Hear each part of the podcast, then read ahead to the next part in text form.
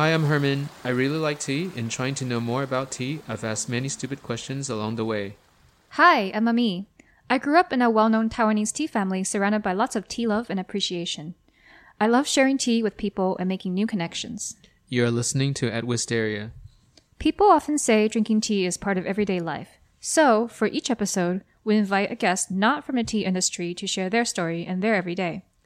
People also say that drinking tea is a social activity that naturally fosters dialogue. So for each episode, we will also invite each guest to have tea in person at Wistaria Tea House, one of the oldest tea houses in Taipei, where visitors have historically talked freely about anything from the daily to the outrageous. At Wistaria podcast is not directly affiliated with Wistaria Tea House and definitely not a Wistaria platform for tea education, but simply a casual chat allowing each guest to share their own personal experiences and stories. In the end, what is the most important is not tea, but people.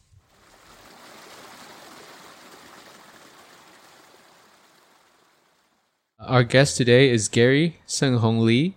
Uh, actually, we have two guests today. Uh, Gary is a designer and PhD researcher at the Age Lab in MIT.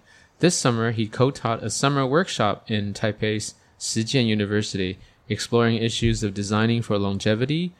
And together with him, we have the co-instructor, Sofie Hodara, who is an artist and also a professor of design at the College of Arts, Media, and Design at Northeastern University.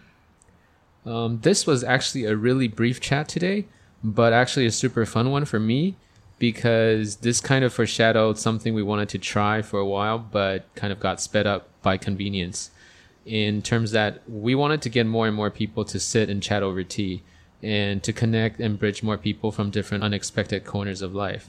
So definitely tune in to find out more.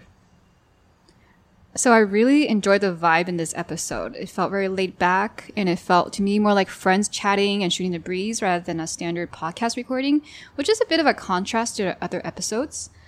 Um, so we didn't go so deep into the specifics of the Age Lab design for longevity project in our English episode, but we do go into some things about cultural differences of Taiwan versus the US and pedagogical strategies. We hope you, the listeners, will like it. Uh, also, Herman cracks a lot of jokes in this one. So continue on. Um, last time we had a, a, a, great talk with Gary, who, who uh, we are very fortunate to have in Taipei. He's leading a workshop on teaching about longevity and sustainable design and in the kind of various aspects and various disciplines that it can have an impact on.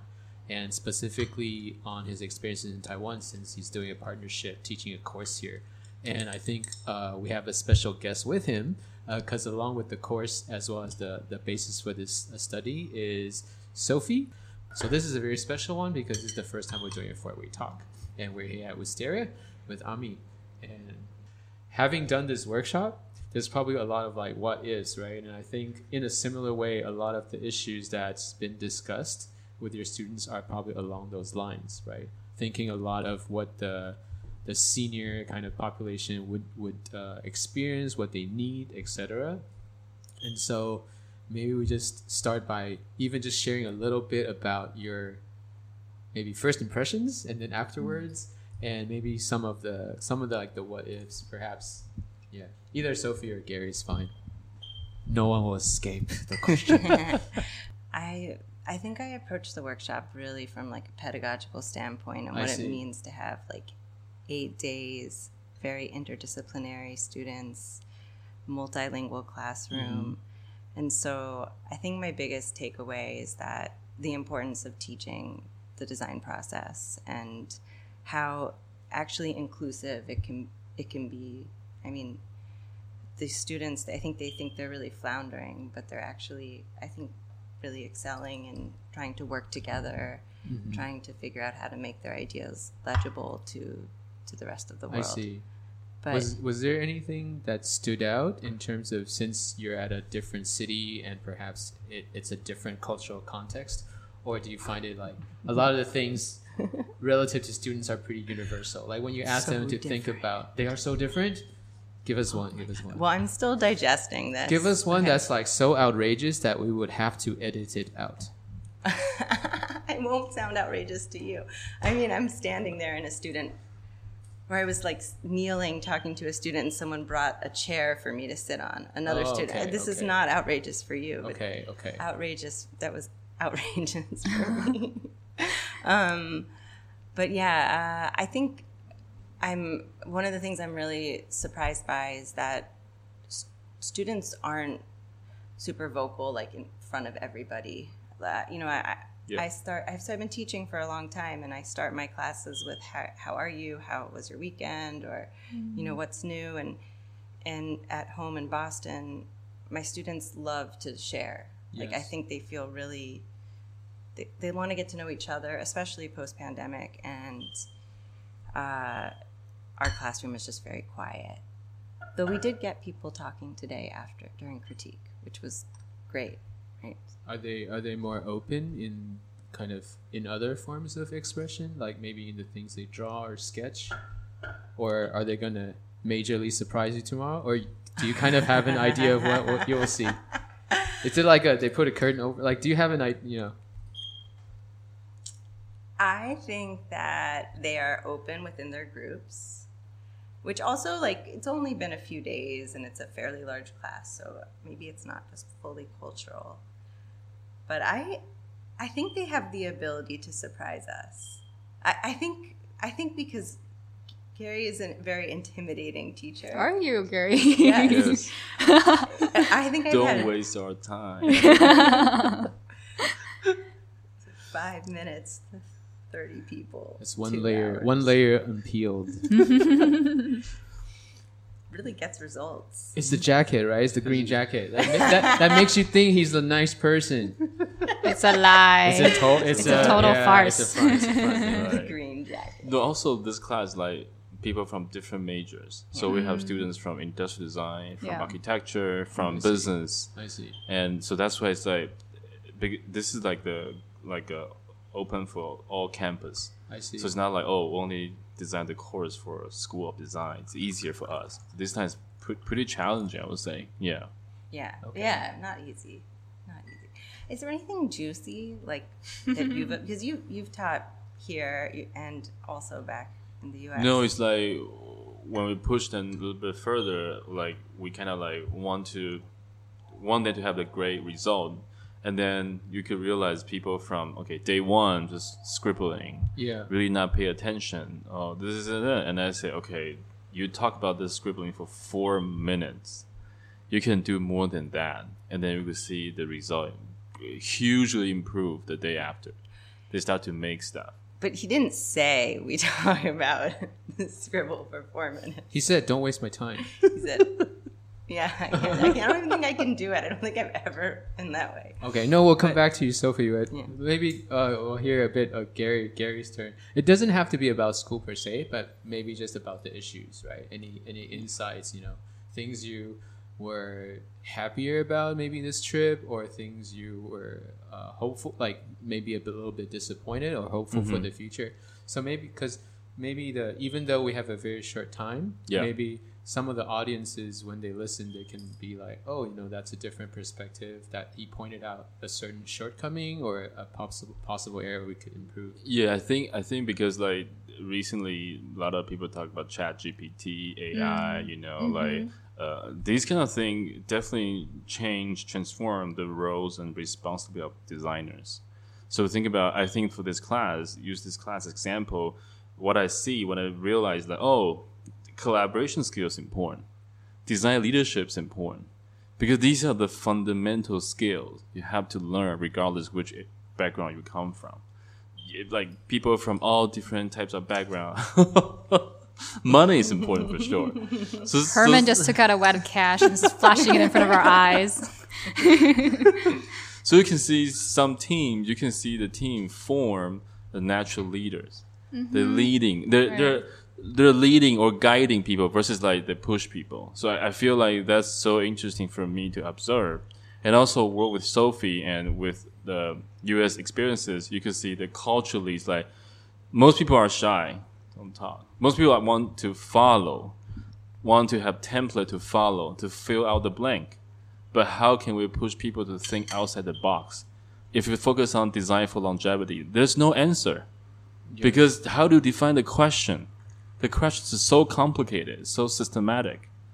Um, do you think? Because uh, I hear this a lot for because when we want to push a new idea forward, we often talk about markets or certain community they're not ready, etc. And people always say like, uh, like copying is the first start, right? If you don't know how to innovate, people start from copying, or they at least that's an excuse that a lot of copiers uh, push forward. But sometimes, do you find that uh, relevant a statement somewhat in in teaching and education that sometimes when they're a bit shy or they're not open, at least they learn to replicate or not copy, but just learn through replication first before they step out. Do you feel like through this course because it, it's really short, right? With only Yeah. ten days, it's harder for like day one, like we want you to innovate and be outside the box, right? I, I don't know if that's if that statement has any relevance. Do you feel That's a really complicated question, I think. Or I have complicated feelings about we have that. three hours? I mean,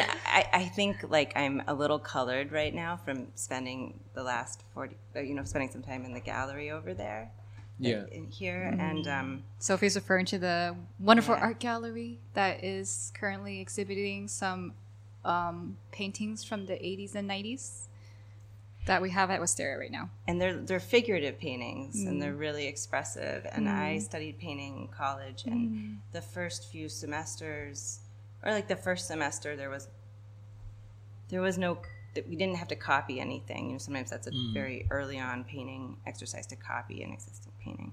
And the second semester i was asked or my third semester i was asked to paint copy a series of paintings from an artist of my choice. And i chose this it's a new york based painter thomas nozkowski. Yeah. and I learned, I just I learned so much from copying his paintings in terms of the technical skill, and um, and so, like I think copying actually is is quite valuable, um, and I think looking at what else is out there is, is so important and learn and what copying teaches you is how to observe mm, what else is already Yeah. going on mm-hmm. so I guess maybe in, in that sense, I, I think copying can be very mm-hmm. useful. But in our our class, we're not having students aren't copying. Yeah, I, I think they're not. sorry, I'm oh. gonna. In, Sorry to interrupt. Maybe I think copy was bad word. I didn't want to oh. lead this word for five minutes. What I meant was like, uh, because when Gary mentioned, I mean to you, Sofie, I meant like more like replication. But what triggered was when Gary said like they just want a set of instructions. Let's just get, tell, Yeah. just tell me what to do and I'll do it. So I was thinking more like in that sense, right? Like that maybe there's mm. a step that they don't have to think, just let them do it, and by the act of doing, you familiarize yourself a little bit, and maybe they'll open up. I was more more relating to that. Yeah, no, I, I think that it's Yeah. related though. I think that it's related, especially because we because we gave them a template. We actually gave I them a, a, a series of worksheets that I think were pretty prescriptive. Um, also, really fun to fill out. Like Gary see. did all these cool drawings. And, yeah, they look great, but uh, th- I there's only one team that's actually using them in their final, and that's the team that sort of struggled the most. Yeah, I think uh, based on Herman and Sofie's uh, response, I feel like the reason why people want to fill the blank or have that kind of mindset because most of the time they're designed for themselves. They're designed for themselves because like they think about come up with a solution for themselves. So this time we really want to push them to go out to to talk to people, to really look at to observe the world, to look through the problems, not just look at the problem. You see, but you're not. You have to see through your heart not just see through your eyes, see through your mind. And then that, because of that, they could like broaden, embrace the real challenges. And then I think that's really different versus like in, in, in Asia, I use Taiwan example, like, oh yeah, people really feel comfortable, they feel safe, but we want to encourage them to, to, to craft, to, to make their own path. You know, I was asking that that, that question, and I think it it relates quite well to a lot of um, how people got into tea here in Taiwan as well, because it re- it it's like a very self-initiated movement, right? Like brewing your own coffee, and then a lot of times, a lot of uh, whether you call them students or newcomers, when they want to lo- learn more about tea, a lot of it is through following a very like set. Oh, this is how you do it, right? Like it's almost like a verbal manual, even though different different uh, supposedly a tea teacher, for lack of a better word. And then I think what the tea we're drinking now is is also one that people tend to have the stereotype that they're not as familiar with, and so there's a lot of kind of uh, when people ask like, "Oh, what is this kind of tea?" or "What do I understand about it?" and mm-hmm. maybe Ami can share with with us a little bit on what tea we're having at this moment. And yeah, I'd love what, to. What, what, um, what, some of your thoughts are when you try to share mm-hmm. um, ideas about tea with like newcomers, right? Just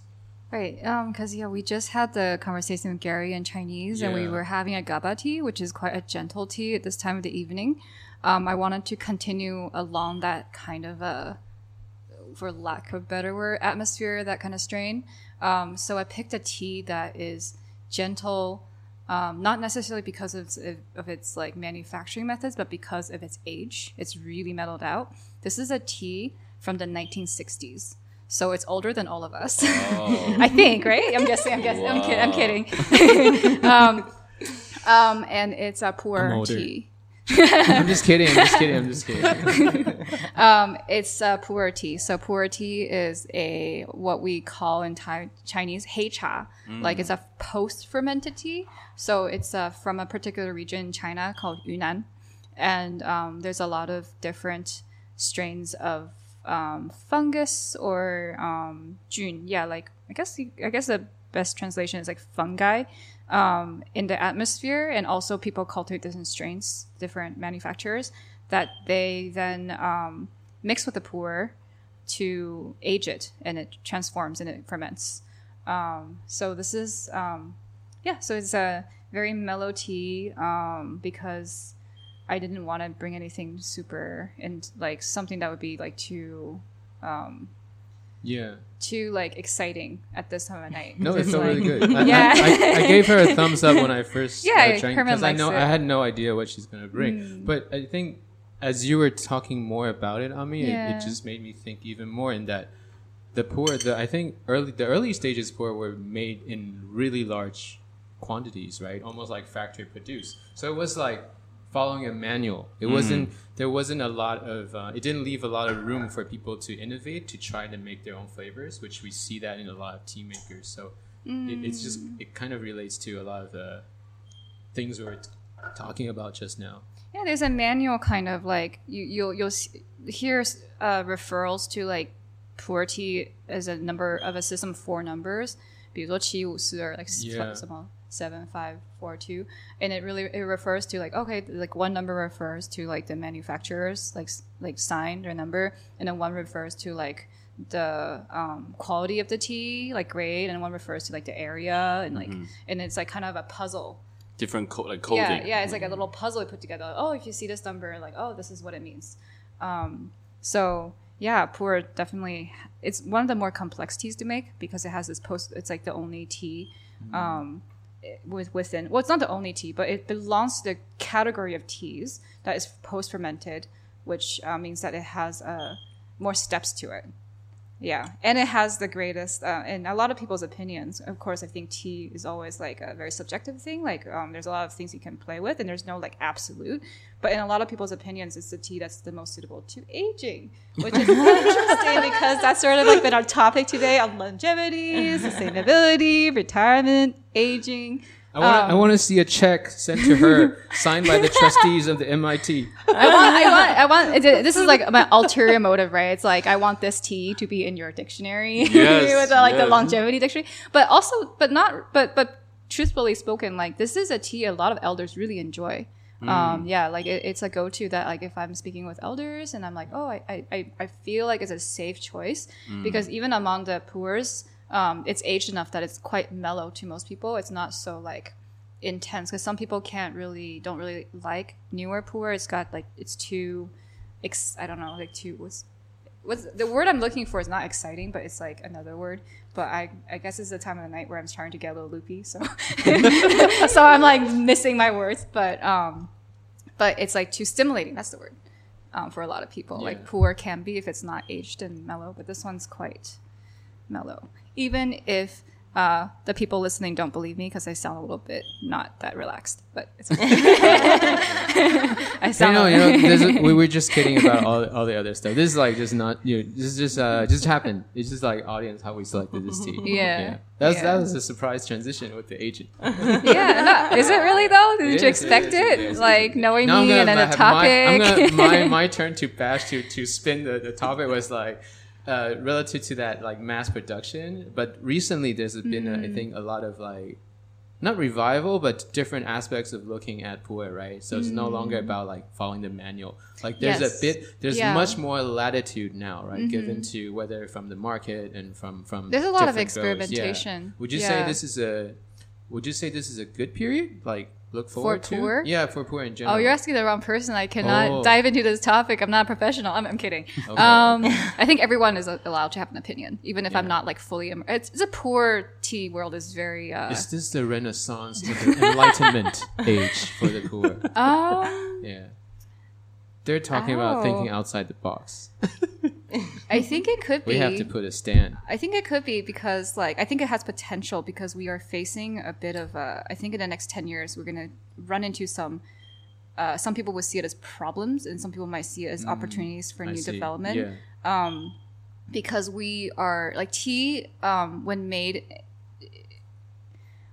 Like if you go into the the world of like high end teas into pu'er, it requires a lot of manual labor that is hard and hard to come by because that's just the way things are now with like how ro- okay i'm not a scientist so people are gonna laugh at me but uh, like like mm-hmm. robots and ai and all these things it's like changing and also like um, the kind of work that younger people are wanting to do mm. um, like today i was talking to a tea farmer and he was saying that like even if it pays well young people are not willing to go and pluck tea anymore because you're standing under the sun and he also grows a, he grows tea very um, biodynamically so he doesn't want to spray a lot of pesticides he doesn't want um, uh, even the, the, people who are plucking the tea are not allowed to wear any insect repellent because if you mm. pick the tea and you rub the tea then it goes on a tea tree so like so you either have to just bear with the mosquitoes or you have to have like your whole self wrapped up under the sun It's very hot so he was saying that even even if you pay them really well, a lot of young people don't want to do that kind of work anymore.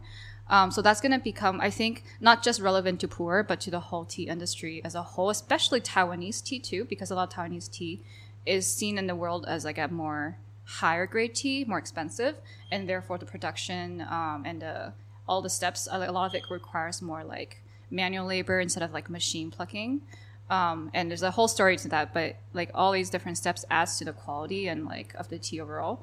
Um, there's going to be a challenge, I think, in the next ten years, in, in, not just with pu'er, but the whole tea industry. Yeah. And whether you would see it as a um, opportunity for a renaissance of some sort, or if it's going to be like an, I don't know. I, I, think it'll just have to play out. There's too many like uncertain things that I can't really yeah. say. Well, of course, but... those are big words, but I think it's more that there's there's been a lot of trial and errors. Yeah. That where for whatever reason uh, didn't happen before, right, mm. at the mm. earlier phase. And I think that relates to kind of starting with instructions before you have whether it's confidence or you get wild and feel like you have some freedom to do whatever. Yeah. So I thought that that kind of relates well. Mm. And uh, we'd love to have this conversation uh, for longer, but uh, you know, thinking about the trial and error of just curious about since both of you have taught at different for different student groups, right? Whether it's in the mm-hmm. Boston area mm-hmm. or recently here. Uh, a lot of instructors usually have their own kind of ideas through their syllabus, and we're just curious that um, independent of what your students did or your sponsors, your boss, or school, if there's kind of one thing you would hope to change, like within this realm about longevity and the future. Uh, is there something you would like to share with us? Yes, I'm for. I'm for yeah, that. please share. Um, I I think I mean maybe this is really simple, but I think that I you know I primarily teach undergrads in design, and I think the focus on a solution is I think that there's often a focus on coming up with a solution, a single solution, and then you're done. And I think that working on this project with Gary, Design for Longevity, it makes me just think more and more that there really needs to be that's not the stopping point. There needs to be consideration for how your solution evolves over time. So really, hmm. really simple, but I think it, that would really change my syllabi a lot hmm. if I incorporated that into it. Hmm. You just have to maybe maybe shift it a little and teach a grad school and like just back and forth like just a shift of mind. No, I think for me, try and error. I'm just thinking about like uh, water and stone. Mm-hmm. I feel like uh, everything's evolving.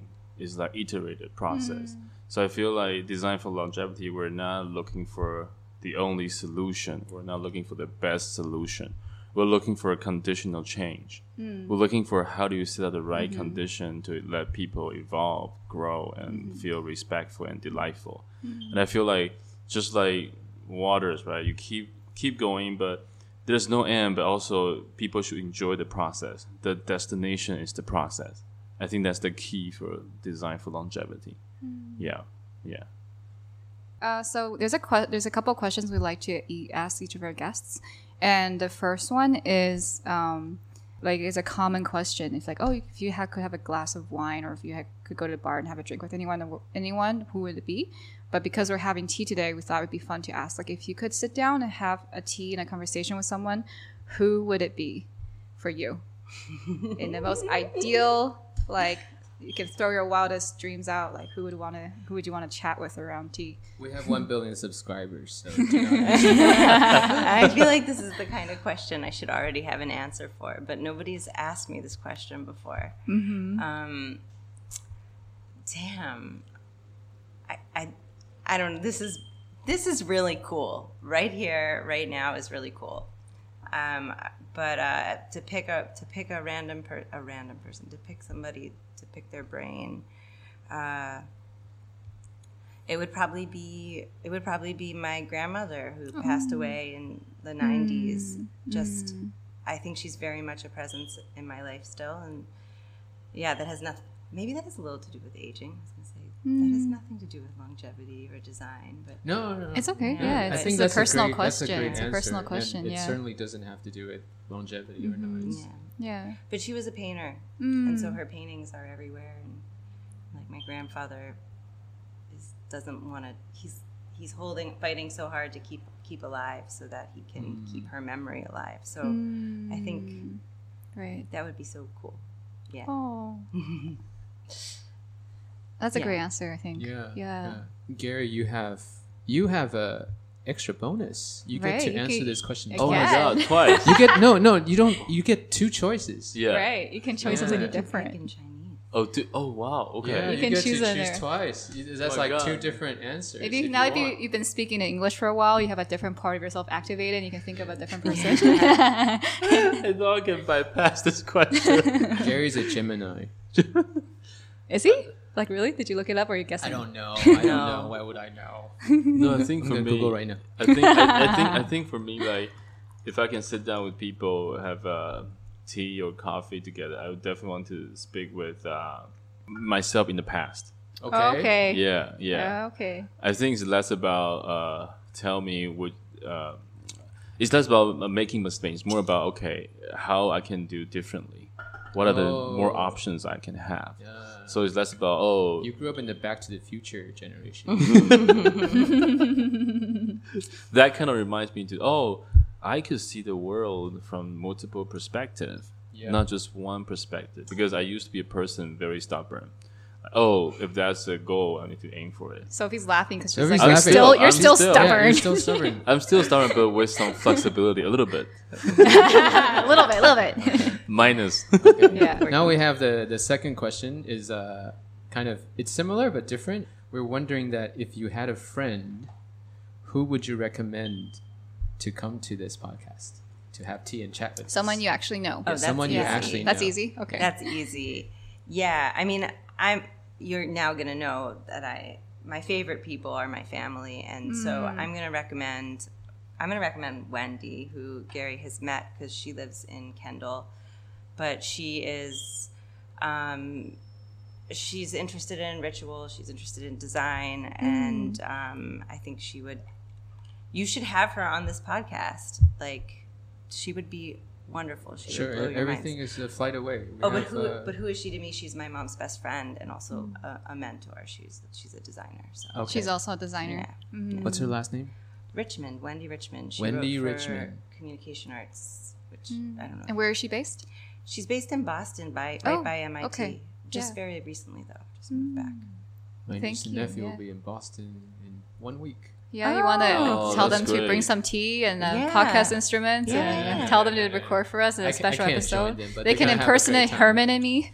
Now, Gary, I you get another, another one. one. too. bonus, bonus. I'll- I think I definitely recommend my not my boss, my mentor, Joe Coughlin.